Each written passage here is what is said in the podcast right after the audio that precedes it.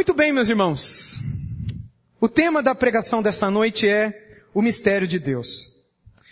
E na última semana eu falei aos irmãos sobre a parábola do semeador. Falei a vocês, é, explicando aquela parábola, com as explicações do próprio Senhor Jesus, que os nossos corações não são iguais. E que a maneira como cada um de nós recebe o Evangelho também não é igual. E é por isso que quando o Evangelho é pregado para uma pessoa e para outra, uma recebe e a outra não. Uma se arrepende e se entrega, o outro vira ateu. E é a mesma mensagem, o mesmo conteúdo. Um se rende chorando em rios de lágrimas, agradecido a Deus pelo filho dele ter morrido na cruz no seu lugar, enquanto o outro acha aquilo bonito e fica voado. No... Por que, que o nosso coração não recebe a mensagem do Evangelho da mesma maneira? Jesus explicou isso na parábola do semeador, sobre a qual nós falamos na semana passada.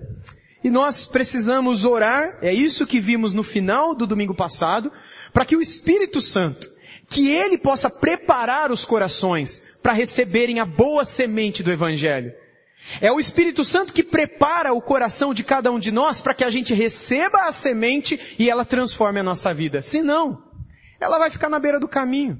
Ou ela vai desaparecer, ou ela vai ser sufocada e ela não vai dar frutos. É sobre isso que a parábola do semeador fala. Hoje nós veremos sobre o porquê que o seu coração foi aberto.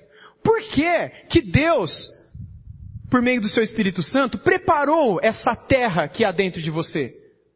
Por que é que quando a semente foi lançada, você ouviu o Evangelho e os seus olhos foram abertos? Por que é que você hoje entende o Evangelho com tanta gratidão, enquanto tem gente na sua família, no seu trabalho, na sua escola, na sua vizinhança, que não tem a mesma empatia e a mesma gratidão a Deus pelo Evangelho? Por que que uns, como vocês, ou talvez muitos de vocês que aqui estão, têm um coração aberto para o Evangelho? Por que que você está dentro da igreja de Cristo? Por que que o seu coração foi preparado para receber a semente? Você fez alguma coisa para isso? Você é merecedor disso? Você é melhor do que os outros? É mais inteligente do que os outros? É mais bonito do que os outros? E é por isso que Deus preparou o seu coração? Vamos então ao texto de Marcos 10, versos, uh, Marcos 4, perdão, versos 10 a 20, meus irmãos. À medida que eu for lendo, Felipe, vai mudando para mim, por favor. Quando Jesus ficou só, os que estavam junto dele com os doze o interrogavam a respeito das parábolas. E ele lhes respondeu, a vós outros vos é dado conhecer o mistério do reino de Deus, mas aos de fora, tudo se ensina por meio de parábolas, para que vendo vejam e não percebam, e ouvindo ouçam e não entendam, para que não venham a converter-se e haja perdão para eles. Então lhes perguntou, não entendeis essa parábola e como, como compreendereis todas as parábolas? O semeador semeia a palavra. São estes à beira do caminho, onde a palavra é semeada. E enquanto a ouvem, logo vem Satanás e tira a palavra semeada neles. Semelhantemente, são estes os semeados em solo rochoso, os quais, ouvindo a palavra, logo a recebem com alegria, mas eles não têm raiz em si mesmos sendo antes de pouca duração. E em lhes chegando a angústia ou a perseguição por causa da palavra, logo se escandalizam. Os outros, os semeados entre os espinhos, são os que ouvem a palavra, mas os cuidados do mundo, a fascinação da riqueza e as demais ambições, concorrendo, sufocam a palavra, ficando ela infrutífera. Os que foram semeados em boa terra são aqueles que ouvem a palavra e a recebem, frutificando a trinta, a 60 e a 100 por um. Irmãos, no início desse texto, o público de Jesus muda. Quando a gente vê o texto anterior, Jesus estava diante de uma multidão. Quando a gente olha lá para Marcos, no capítulo 1, 4, versículo 1, diz o seguinte, vai aparecer aqui atrás para vocês também.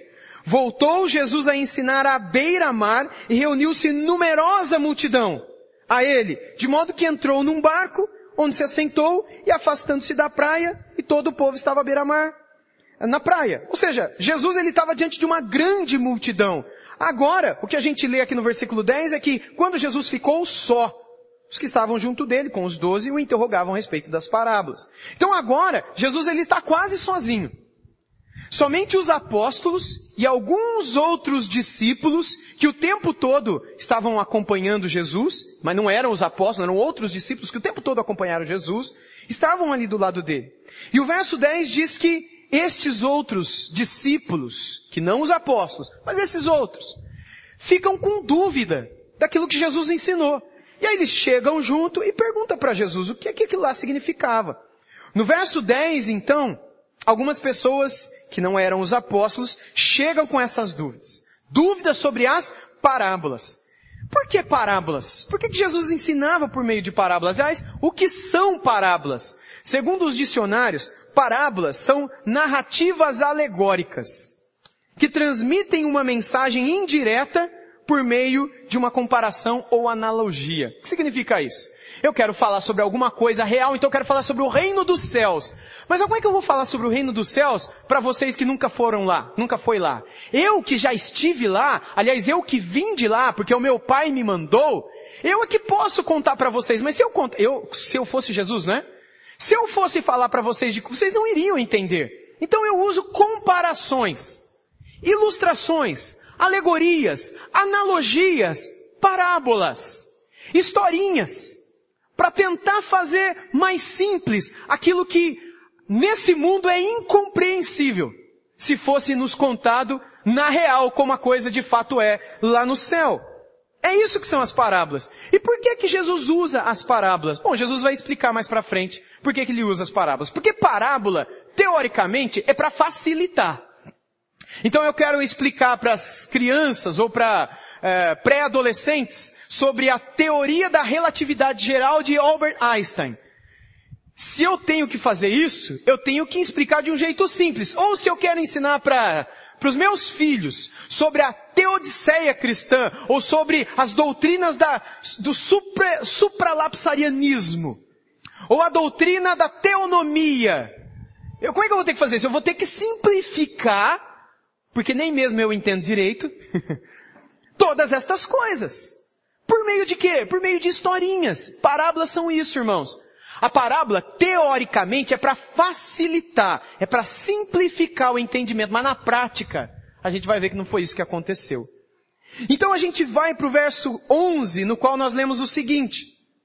E ele lhes respondeu, a vós outros vos é dado conhecer os mistérios do reino de Deus, mas aos de fora tudo se ensina por meio de parábolas. Então Jesus começa a explicar que possuem duas formas de se pregar. Ele mesmo tinha duas formas de pregar. E ele sempre teve dois públicos diante dele. Vocês, os meus discípulos, e os de fora. Vamos ver de novo? Olha, a vós outros, quem que são vós outros aqui? Quem são vocês aqui? É aquela turma que estava ali. Eram os doze apóstolos e mais uma galerinha de discípulos que não largava Jesus por nada. Mas que conseguiam ficar na mesma casa, que conseguiam sempre estar junto. A grande multidão se dispersava mas sempre tinha um ou outro que o acompanhava, por onde ele ia. Então Jesus disse, para vocês, é o que está aqui, é dado conhecer o mistério do reino de Deus. O mistério vai ser explicado para vocês. Aos de fora, tudo se ensina por meio de parábolas. Então, ele faz distinção entre o avós, os discípulos, e aos de fora, os que não eram discípulos. Aos discípulos é revelado o quê? o mistério de Deus. Aos discípulos, aos de dentro, o mistério do reino de Deus. E aos de fora? Aos de fora Jesus contava parábolas. Aos discípulos, Jesus diz também, tudo se faz conhecido, tudo se faz entendido, explicado. Mas aos de fora, uma espécie de bloqueio de pensamento é imposto por Deus. E as parábolas serviam a esse propósito, para confundir. E ele vai explicar isso no verso 12, surpreendentemente, vejam, para que, vendo os de fora, vejam, mas não percebam. Sabe o pessoal de fora, para quem eu estou contando parábola? Para que eles ouvindo, ouçam, mas não entendam. Para quê? Para que não venham converter-se. Mas peraí, o senhor não quer que eles se convertam? É para que eles não se convertam e haja perdão. Porque se se converterem, vai ter perdão. E não é para ter perdão para eles. Como é que eu explico isso para vocês agora? Você entende o que Jesus está dizendo aqui? Parece duro, não é? É duro para mim. E é difícil para mim. Não difícil de entender, irmãos, mas difícil de engolir. Não difícil de compreender porque são claras como o cristal. Mas difícil de entender o propósito disso. O que fica claro dessa passagem é que parece que o controle da salvação está nas mãos de quem? Está nas mãos de quem ouve ou nas mãos do Espírito Santo em abrir um entendimento? Do Espírito Santo. Aqui nós temos mais um nó de pensamento de tantos outros, não é que a Bíblia nos apresenta. Deus mais uma vez age de um modo diferente de que a gente está acostumado a perceber. Deus ele inverte as coisas aqui. Então veja, o mistério é contado para que os discípulos entendam. Presta atenção. Porque não faz sentido isso que eu estou falando. Não faz sentido. Humanamente não faz sentido. Mas é o que está aqui. O mistério é para que eles entendam. E as parábolas é para dificultar o entendimento. Como é que pode ser isso? Mistério é para confundir. Mistério é para complicar, para dificultar a compreensão. Como é que os discípulos entenderiam se o mistério é para complicar? Mas Jesus está dizendo, o mistério do reino de Deus é contado para que vocês entendam. Se eu tivesse lá, eu ia ficar olhando com cara de bobo para Jesus. E parábolas, elas são para facilitar o entendimento, para facilitar a compreensão, como que historinhas para crianças. Então, como é que os de fora poderiam ter dificuldade em compreender se as parábolas eram justamente para facilitar? Como Jesus? Como é que elas vão que elas não vão entender? Como é que o Senhor vai impedir delas se converterem para que não haja perdão? Como é que o Senhor diz um negócio desse? Para que vejam e não percebam, para que ouvindo ouçam, mas não entendam, para que não venham a se converter, para que não haja perdão. E o Senhor conta parábola, o Senhor tinha que contar mistério. O Senhor tinha que contar mistério para Deus. Deixa eu dar uma lição para o Senhor. Aqui na Terra, os seres humanos, se a gente quiser confundir, a gente conta um mistério. E deixa todo mundo na nuvem, ele escuro, ninguém entende nada. Se o Senhor quiser que eles entendam Jesus, o Senhor tem que contar parábola para eles. Então, mas Deus, a resposta de tudo isso daqui, meus irmãos, é o seguinte, o controle da nossa compreensão, ou não, do Evangelho, está na mão de Deus. É como Paulo escreveu aos Romanos no capítulo 9. Vamos todos juntos ler isso daqui? Assim, pois, vamos lá, irmãos? Assim, pois, não depende de quem quer ou de quem corre. Deus inverte as coisas. Deus inverte. Veja 1 Coríntios 1, 27. Vamos todos juntos mais uma vez? Pelo contrário. Para envergonhar os sábios. E escolheu para envergonhar as fortes. Ou seja, existe uma soberania de Deus. Existe uma prerrogativa que é só dele. A gente chama isso de soberania, só dele. De escolher revelar-se a alguns e não a outros. Por quê? Eu não tenho a menor ideia, irmãos. Mistério de Deus. É um mistério de Deus. Agora, meus irmãos, a única resposta que me vem quando eu entendi esse mistério, e eu vou fazê-lo entendido hoje à noite para vocês também, é que essa mensagem serve apenas para dobrar os meus joelhos e agradecer a Deus por Ele ter aberto os meus olhos. Nós não somos melhores do que ninguém. Nós não somos mais puros do que ninguém. Muito menos uh, ou mais sábios que aqueles que Deus resolveu não abrir os olhos. Pelo contrário. O que a gente lê na Bíblia é que a Bíblia fala que são os mais loucos. O que está escrito aqui? Deus escolheu as coisas loucas do mundo. Você se considera alguém normal? Olha para, eu não gosto de fazer isso, mas olha para a pessoa que está do teu lado. Deus escolheu as coisas loucas. A gente nunca faz isso aqui, né? Olha para o irmão que está do teu lado e diz eu te amo. Nossa, como isso é horrível né? Olha para o irmão que está do teu lado e diga, sei lá, né? Faz um coração. Olha para o teu irmão que está do teu lado, pergunta se ele é normal. Né? Porque ele não é. Ele não é. É brincadeira, gente. Vamos ver o verso todo? Olha aqui comigo.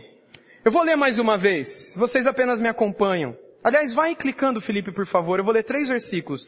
Pelo contrário, Deus escolheu as coisas loucas do mundo para envergonhar os sábios. Escolheu as coisas fracas do mundo para envergonhar as fortes. E Deus escolheu as coisas humildes do mundo e as desprezadas e aquelas que não são para reduzir a nada as que são a fim de que ninguém se vanglorie na presença de Deus. Ou seja, Deus escolheu, Deus escolheu, Deus escolheu. Então Deus diz que são. Aqui ele vai dizer as coisas loucas, as coisas fracas, as coisas humildes, os desprezados e os que não são.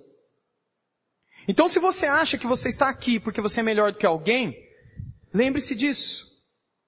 Certa vez eu ouvi no seminário de um professor que nós, os que vamos para o seminário, vamos não porque somos os melhores da igreja, mas é porque a gente, a gente é, nós somos os piores da igreja.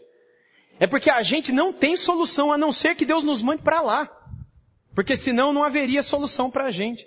Nós seríamos talvez aqueles que precisaríamos do melhor tratamento. Porque seríamos o primeiro a dar mais problema e a fugir de tudo. Então Deus separa e manda para o seminário. E eu não tenho muita dificuldade de aceitar isso. Meus irmãos, nós não somos, quando nós olhamos para dentro de si, a gente se enxerga, a gente chega a essa conclusão. Deus realmente não escolhe os melhores. Até porque no final desse texto o objetivo é que ninguém se vanglorie na presença dele dizendo eu estou aqui porque eu sou melhor. Ora, por que, que eu tomei a minha decisão e o meu irmão não? Por que, que eu tomei a minha decisão e a minha mãe não tomou? É porque eu sou mais inteligente que ela, é óbvio. É porque eu sou mais sábio, é porque eu sou mais bonito, mais cheiroso, mais cabeludo, mais magro, mais tudo. Por isso eu estou aqui. E eles não. No dia que eles tiverem a cabeça que eu tenho, eles vão estar aqui também. Quem é que pode se vangloriar na presença de Deus? Tocou-me Jesus, tocou-me, e de paz encheu o meu coração. Quando o Senhor Jesus me tocou, livrou-me da escuridão. Vocês lembram dessa música? Tão antiga, tão bíblica, tão nova. Tocou-me. Se ele não tivesse me tocado, o que é que ele disse pelo profeta Ezequiel? O meu coração permaneceria como de pedra. Mas quando ele me tocou, ele me deu um coração de carne. Quando ele me tocou, ele abriu os meus olhos. Quando ele me tocou, quando o Espírito Santo dele soprou sobre mim, e abriu os meus olhos e me convenceu do meu pecado. Então, tudo que eu fiz foi, perdoa-me, Senhor. Mas é graça dele, para que eu jamais viesse me vangloriar na sua santa presença. Os versos 11 e 12 dizem o seguinte, lá de Marcos 4. E ele lhes respondeu, a vós outros vos é dado conhecer o mistério do reino de Deus, mas aos de fora disse Jesus, tudo se ensina por meio de parábolas para que vendo vejam e não percebam. Ouvindo ouçam e não entendam. E para que não haja, para que não venham a converter-se e haja perdão para eles. Irmãos, é assim até hoje. Até hoje pessoas recebem, ouvem, mas não entendem. Até hoje a semente é lançada, mas o, o passarinho da parábola de Jesus, e quem que é o passarinho que Jesus mesmo explicou? É o diabo. Ele vai explicar de novo agora para o grupinho pequeno aqui dele. Ele vem e rouba. A pessoa até gosta do que ouve, mas quando ela sai por ali, é roubado dela. Ou às vezes ela até aguarda no coração, mas amanhã ela é tão seduzida pelas coisas desse mundo que aquilo lá morre. É uma alegria passageira, não muda a vida dela, não causa diferença, ela volta a ser o que ela sempre foi. Mas quando o Evangelho cai em boa terra, num coração que é preparado pelo Espírito Santo de Deus, ele transforma essa vida, transforma os hábitos, transforma as palavras, transforma o pensamento, transforma o coração. O coração dessa pessoa passa a conhecer uma paz e uma alegria que antes não conheciam. Pelo menos não dessa maneira. Algo que lhes sustenta, algo que lhes conforta, quando tudo lhes levava para o desespero, mas eles têm paz. Tudo lhes levava para chutar o balde e abandonar tudo, mas eles encontram uma força que eles não sabem de onde vem. Vem de Deus. Vem da graça de Deus. Que transformou aqueles corações, que colocou dentro deles o seu Santo Espírito e que tem sustentado estas vidas até o último dia para que elas estejam na presença dele glorificando o Filho dele, pelo sangue que derramou por estas vidas, que nada poderiam fazer se Deus do início ao fim não tivesse feito tudo por vocês. Ele mandou o Filho dele para morrer no lugar de vocês. Vocês não estavam nem aí pro Filho dele, vocês nem estavam vivos, nem eu. Mas ele mandou e o Filho dele foi condenado por nós, e o que, que a gente fez para merecer nisso? Graça que nós não merecemos. Graça que nós não fizemos nada, nada para merecer. Aí depois ele morreu, foi ressuscitado, foi elevado às alturas e nunca mais ninguém viu ele. Jesus de Nazaré. Ele mandou o Espírito Santo, que está no mundo, que está na igreja, que é como o vento, que vai pelos bairros, que vai pelas igrejas, que vai pelos lares, que vai pelas favelas, que vai pelos pesqueiros, que vai pelas penitenciárias, que sopra nos hospitais, nas oficinas mecânicas, que sopra nos corredores de UTIs mundo afora, o Espírito que vai para onde o Deus quer que ele vá. E ali ele toca corações, e essas pessoas se convertem, e a vida delas é transformada. Quem é que prende o Espírito? Quem é que domina o Espírito? Quem de nós é capaz de dizer que hoje à noite ele vai soprar aqui? Ou ele vai soprar na igreja ali ou lá? Mas quando ele quer soprar, ele sopra lá na sua casa, você sozinho lendo a tua Bíblia, e ele transforma a tua história. Quando ele quer, no dia que você está compartilhando o evangelho com um amigo seu na escola, ele toca naquele coração. Não depende de você, e nem de quem ouve. Porque não fosse Deus, nós estaríamos todos mortos, gente. É obra de Deus. A salvação pertence ao Senhor. Jesus é o autor do quê? Da nossa fé. Hebreus diz que é dele a fé. Ele é o autor. Autor é alguém que faz, é alguém que compõe. É alguém que é dona daquilo que dá para outros. Ele é o autor e o consumador da fé. Como é que ele consuma a fé? A fé vem como? Pelo ouvir. Da pregação da palavra de Cristo. Um dia você ouviu. Você nem sabia o que estava acontecendo. Mas o Espírito estava trazendo fé. E quando você sentiu no seu coração Deus tocando e você entendeu e você se arrependeu e você decidiu entregar a sua vida a Jesus, receber a Jesus no seu coração como seu Salvador, naquele dia Deus estava fazendo uma obra na sua vida. Aliás, Ele estava começando uma boa obra que Ele vai terminar até o dia da sua segunda vinda. É promessa bíblica também. Aquele que começou uma boa obra, Ele vai completá-la até o dia de Cristo Jesus. Nos versos 13 a 20, Jesus explica de novo a parábola. Então lhes perguntou, não entendeis a parábola e como compreendereis todas as parábolas? O semeador semeia a palavra. Aí Jesus agora vai explicar para eles, não é? São estes os da beira do caminho.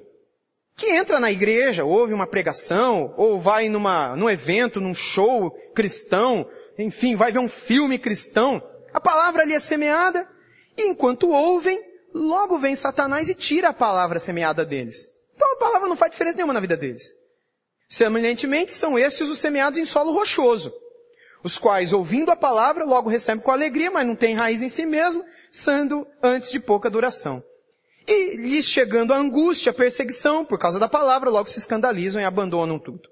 Os outros, os semeados entre os espinhos, que é outra parte da parábola de Jesus, são os que ouvem a palavra, como aqui também, hoje à noite. Ou está ouvindo a palavra.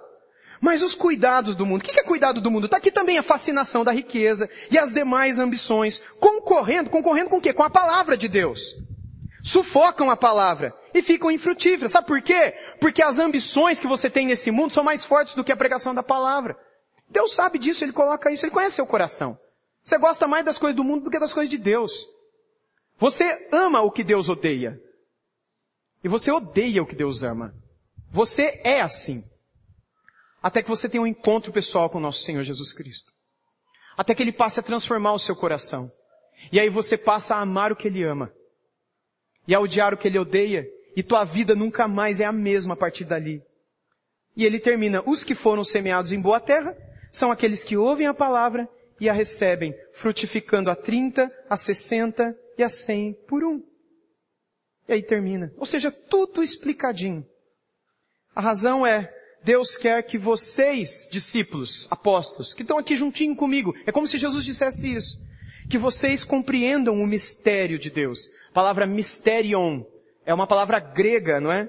Que tem a ver com a forma escondida de Deus fazer a sua obra.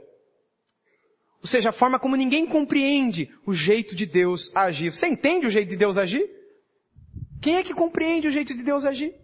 É mistério.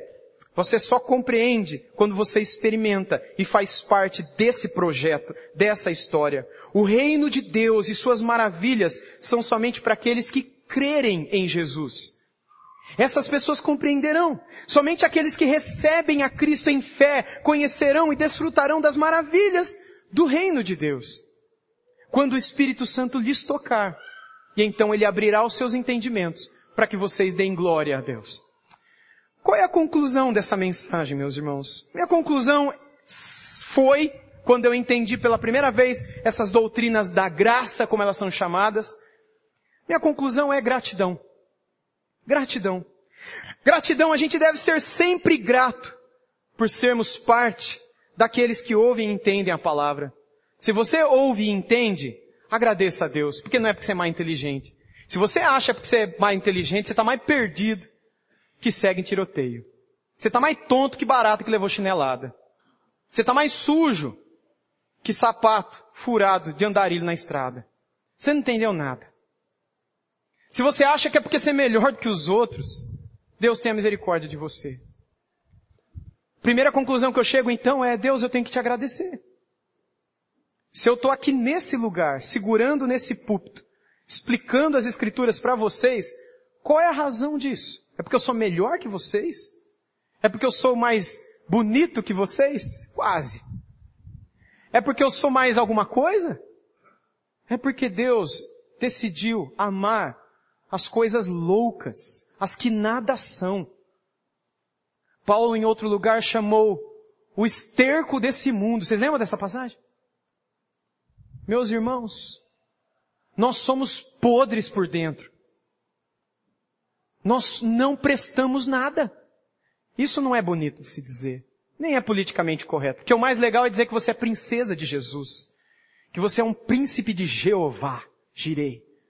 Que você é precioso. Eu quero que você valorize o que você tem. Você é um ser, você é alguém tão precioso para Deus. Nada de ficar sofrendo, eu cantei tanto essa música. Nada de ficar sofrendo tristeza e dor com esse seu complexo inferior, dizendo aos outros que você não é ninguém. Eu venho falar do valor que você tem. Eu venho falar do valor que você tem. Meus irmãos, isso é a autoestima da psicologia barata desse mundo. Mas não é o que Deus fala de nós.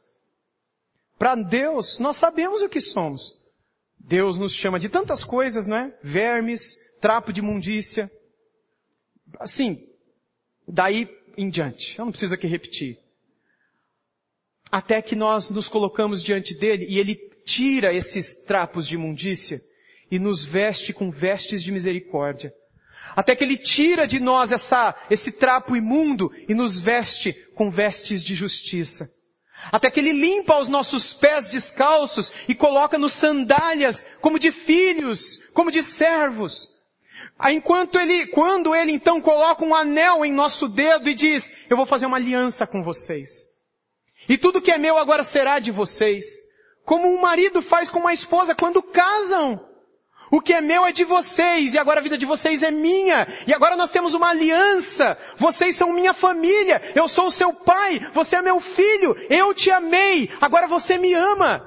Eu te busquei e agora você estava achado, você estava perdido, você estava morto, mas agora você vive, e o que você fez para isso?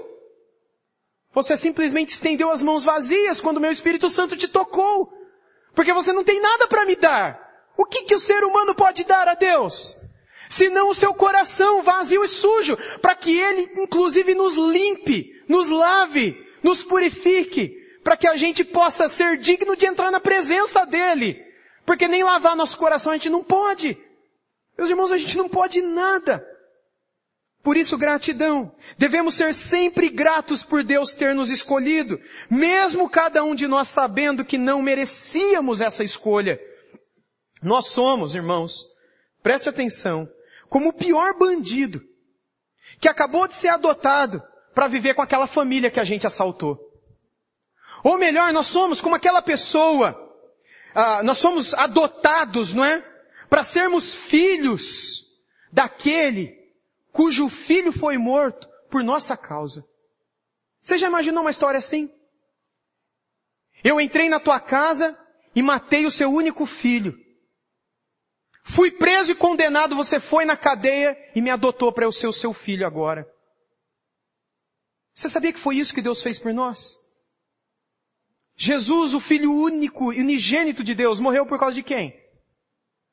Por nossa causa. Não, foram os judeus que mataram Jesus. Ele foi só um instrumento. Foi Pôncio Pilatos e os soldados romanos também. Foi só os palitinhos que Deus mexeu na ocasião. Jesus morreu por você e por mim. Pelos nossos pecados. Foi nossa culpa. E ainda Deus nos adota para sermos filhos dele. Que somos a razão do filho dele ter morrido. Veja como é grande o amor de Deus. Então por que, que ele não expõe esse amor para todo mundo? Por que, que ele revela para uns e não revela para outros? Meus irmãos, sabe Deus por quê? Agora, nunca pense ou questione sobre os que estão de fora. Foi o erro que eu cometi por anos na minha vida. Quando fui para o seminário, eu fui com esse pensamento. Quem crê nessas coisas aqui é um herege. Quem crê que Deus escolhe não sabe de nada, porque quem escolhe sou eu. Sou eu o dono da minha vida, do meu destino, do meu futuro e da minha salvação. Eu fui com isso para o seminário. Briguei com os professores de teologia até o último semestre do último ano. Até que Deus abriu os meus olhos. E eu vi tanta gente discutindo isso no seminário, sempre foi motivo de debate. Meus irmãos, hoje eu vejo que quem vive debatendo isso é porque não entendeu isso. A doutrina da eleição não é para discussão, é para adoração.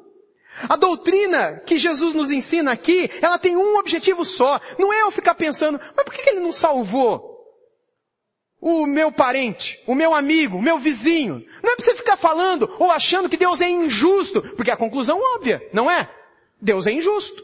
Ele faz acepção de pessoas. Se ele ama uns, como Jesus falou, se Jesus realmente falou isso daqui, tá na Bíblia, será que tá certo? Será que é bíblico mesmo? Será que os homens não mudaram a Bíblia? Meus irmãos, não mudaram. Foi Jesus quem disse isso. Então, se isto é palavra de Deus, e de fato Jesus diz que a uns Deus abre os olhos e eles entendem o mistério. E a outros Jesus confunde e eles não entendem, como fez com o coração de Faraó, por exemplo, que endureceu para que fizesse tudo o que fizesse. Se é bíblico também que não depende de quem quer, quem quer aceitar Jesus? Não depende de você. Nem de quem corre, mas de Deus exercer sua misericórdia, porque a fé vem pelo ouvir da pregação da palavra de Cristo. Vem de onde? Do fundo do meu coração. Não! Ela vem do autor da nossa fé, que é Jesus. Eu criei no contrário disso tantos anos. Quando Deus abriu o meu entendimento para que eu compreendesse e não ficasse questionando, eu parei de ficar pensando, e os de fora? E quem não se converteu? E o índio? E o beduíno? E o isso? E o aquilo? E quem já morreu e nunca se converteu? Você e eu não sabemos a quantos ainda o Senhor chamará. Nós não sabemos a quantos ainda o Espírito Santo tocará e que se converterão. Por isso, a gente tem que continuar sempre dando testemunho, falando do amor de Deus, porque a fé vem pelo ouvir. Jesus é o autor da fé e ele consuma essa fé no coração quando o evangelho é pregado. Por isso, nunca podemos perder as oportunidades de falar do amor de Deus. Nunca fique pensando que Deus é injusto ou se perguntando por que, que os, porque os outros estão de fora, como Jesus mesmo colocou essa terminação, os de fora. Você tem que pensar no seguinte, foi isso que eu entendi e que mudou a minha vida. Foi quase que uma segunda conversão. Você e eu temos que pensar no seguinte, por que é que nós estamos dentro? Por que é que eu estou dentro? Eu tocava numa banda de rock. Tá todo mundo fora até hoje. Quando eu tinha 17 anos de idade. Há 20, 20 21 anos atrás. Por que que ele me trouxe para dentro? Meus irmãos, eu não sei. Eu ainda hoje não sei. E eu acho que eu nunca vou saber. A minha única resposta é por que, que eu estou aqui. E você também tem que pensar isso. Pense no porquê que Deus amou você e o Espírito Santo te tocou para que hoje você pudesse compreender o maravilhoso mistério de Deus revelado no Evangelho de nosso Senhor Jesus Cristo. E então, quando você compreender que Deus te amou mais do que tudo e mais do que a todos, a ponto de se você fosse a única pessoa nesse planeta, ele ainda assim mandaria o filho dele para morrer no seu lugar. Quando você entender que não foi por sua causa, mas é tudo por mérito dele, que é pela graça que somos salvos por meio da fé, e isto não vem de nós. É um dom de Deus. Efésios 2:8. Não vem de nós, verso 9, para que ninguém se glorie. Porque somos feitura dele, criado de antemão para as obras, boas obras, as quais Deus preparou para que andássemos nela. Versículo 10. É pela graça. E quando a gente compreende que é pela graça, a gente se curva e a gente louva. A gente louva a Deus por sua salvação. A gente louva a Deus por Ele ter aberto os nossos olhos. A gente louva ao Senhor por Ele ter tocado no nosso coração. E eu quero encerrar essa noite lendo com vocês um versículo que está lá em 1 Timóteo 1,17. Eu quero convidar você a ficar de pé como eu, para que de pé nós possamos agradecer ao Senhor com esse louvor, que está no início da epístola de 1 Timóteo. Esse louvor ao Senhor pela salvação. Vamos todos em alta voz ler juntos isso, duas vezes. Assim, ao Rei eterno, imortal, invisível, Deus único, honra e glória pelos séculos dos séculos. Amém. De novo, assim ao Rei eterno, imortal, invisível, Deus único, honra e glória pelos séculos dos séculos. Amém.